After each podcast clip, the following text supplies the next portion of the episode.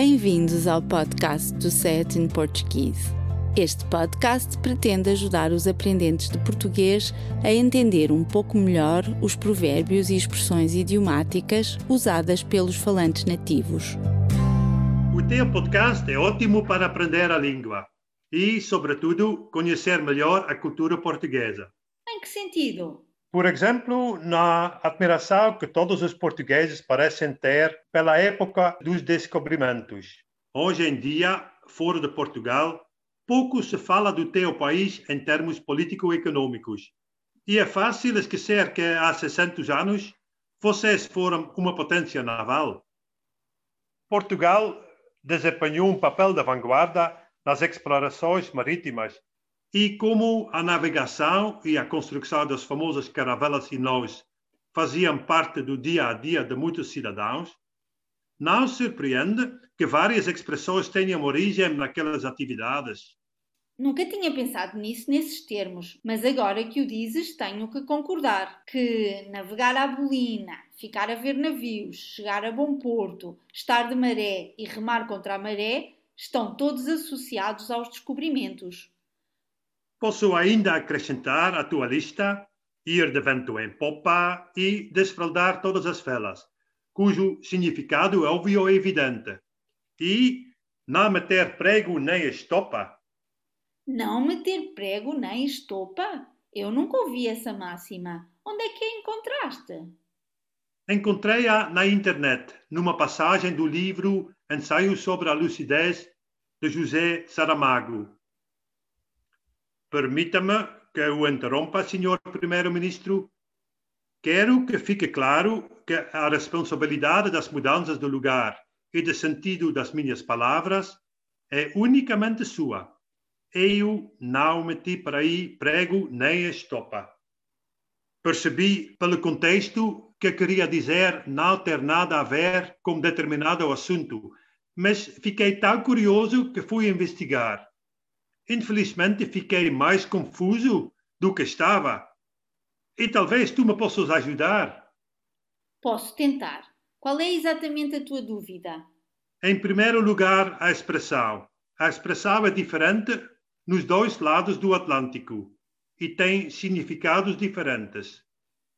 A expressão não significa o mesmo em Portugal e no Brasil? Parece que não.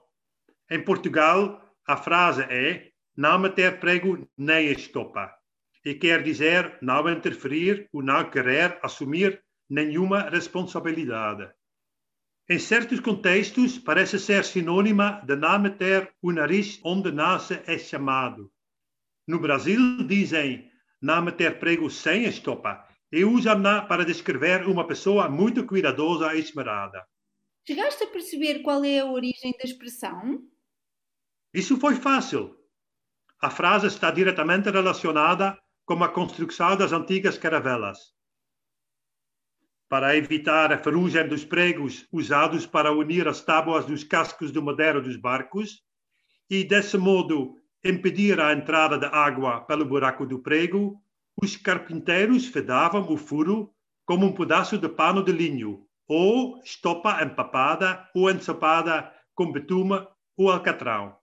A navegabilidade dos barcos de madeira dependia então inteiramente do sentido de responsabilidade dos trabalhadores que faziam esta calafetagem.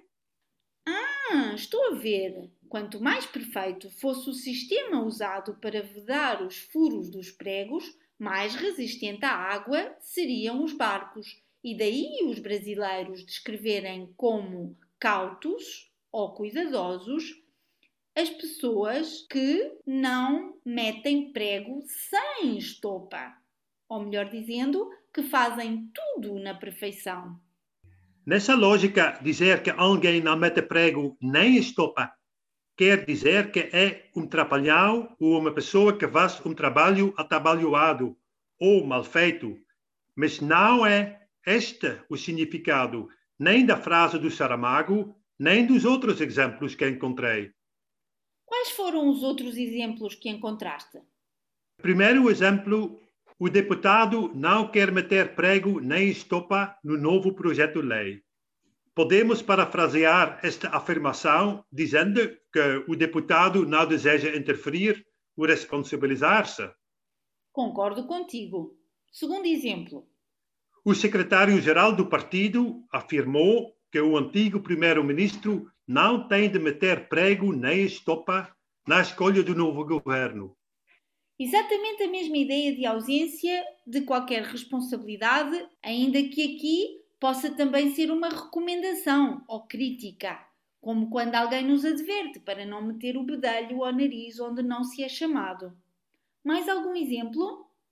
Só mais um que encontrei num texto de um professor da Universidade de Coimbra sobre o acordo ortográfico. Para além disso, qualquer razoável aprendiz das coisas do direito sabe que coisas há nas quais o direito não deve meter prego nem estopa. Nesta frase, o significado da expressão também é o não envolvimento em assuntos que não nos dizem respeito. Pois é, Acho que estou a compreender a tua confusão.